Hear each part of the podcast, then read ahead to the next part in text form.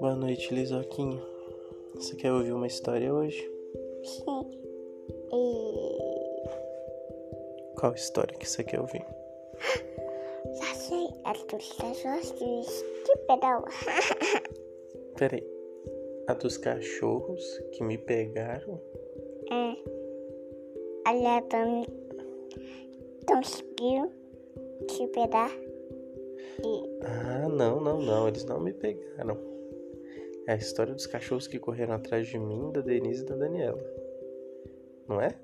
O que aconteceu? Eu tenho uma, uma que é diferente. E quem que te contou essa história diferente aí? Que eu não tô sabendo.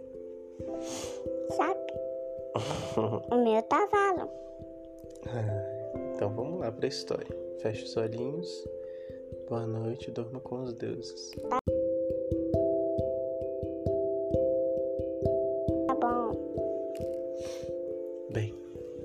pode fechar o olhinho, amor. Boa noite, Lisoca. Quando eu era criança, eu adorava ir no sítio da minha tia Eda, que era lá em Itabirito, São Gonçalo do Bação. Era um sítio muito gostoso de ficar. Eu lembro que o fogão a lenha ficava dentro de casa e ele esquentava a água do chuveiro pra gente. A gente adorava ir na cachoeira e para ir na cachoeira a gente passava na casa do vizinho que tinha lá. Um dia a gente resolveu ir na cachoeira depois do almoço, mas a gente teve que passar por outro caminho. A gente podia ir por baixo e subir a cachoeira pelas pedras. A gente podia passar pela casa dos vizinhos ou a gente podia subir até a estradinha de terra para ir para a cachoeira.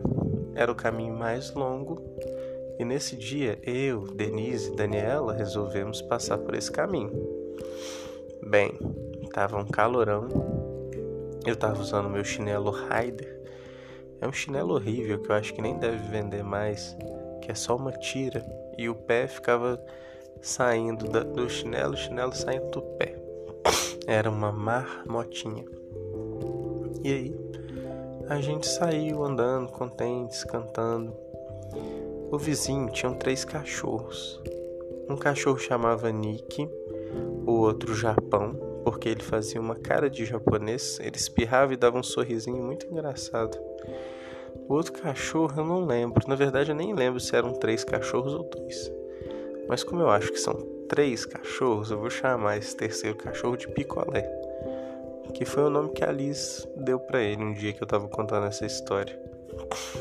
Mas depois eu posso procurar saber se eram dois ou três mesmo. Eu lembro que a Dani contava essa história e essa história era muito engraçada quando ela contava. A gente ficava aflito quando ela contava a história, ela contava muito bem. Tá bom, mas continuando, a gente passou pela cerca da casa da minha tia e andou um pouquinho na estrada. E um dos cachorros, o Nick, começou a latir pra gente assim. E a gente parou de andar e ficou olhando pra ele. Ele ficou olhando pra gente latindo. E chegou o Japão também, que ficou latindo pra gente. A gente ficou com um pouco de medo e resolveu voltar. Só que a gente voltou correndo. E os cachorros saíram correndo atrás da gente também. E aí foi um Deus nos acuda. Eu passei pela cerca da casa da minha tia, a Denise passou por baixo, só que quando a Dani foi passar, o cabelo dela grudou na cerca e os cachorros estavam vindo. E a gente ficou morrendo de medo e arrancou o cabelo dela da cerca. A gente não tinha tempo de ficar desembolando aquele, aquela juba enorme que ela tinha. Que ela tem. Uma juba tipo a sua, Liz. Aí, a Denise saiu correndo para casa, a Dani se pirulitou também. E eu corria um pouquinho devagar, né? Porque eu era o menor da casa. E aí eu fui correndo também, mas eu fiquei para trás. E os cachorros estavam quase me alcançando. Nossa senhora, o que, que eu faço? E aí eu dei um pulão no barranquinho que tinha lá e caí numa bosta gigante que tava lá. Eu acho que passaram umas vacas no terreno da minha tia naquele dia tinham feito um tanto de cocô. E aí meu pé ficou grudado lá, eu não conseguia tirar o pé porque o chinelo tinha grudado. Aí a Denise gritou assim: Desce esse chinelo aí! E os cachorros vindo, correndo muito rápido, vindo lá da casa do vizinho. Aí eu corri para casa, entrei, Denise fechou a porta e os cachorros ficaram rondando a casa, rosnando pra gente. A sorte foi que meu tio Franco e meu pai estavam lá na cozinha e espantaram os cachorros.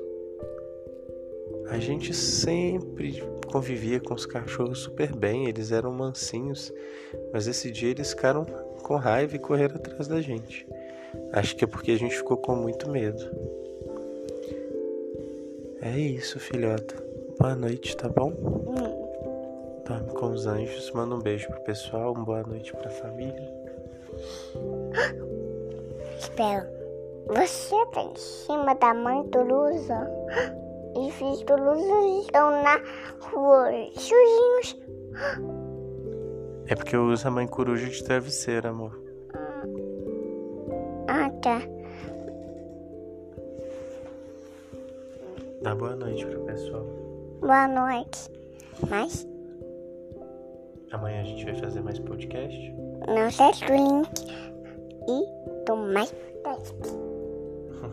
Ele chama Raíssa, Nina, Isis e Lucas. Até amanhã, gente. Amanhã a gente vai ler mais um livro e mais uma historinha pra dormir também. Hum. Tchau, tchau.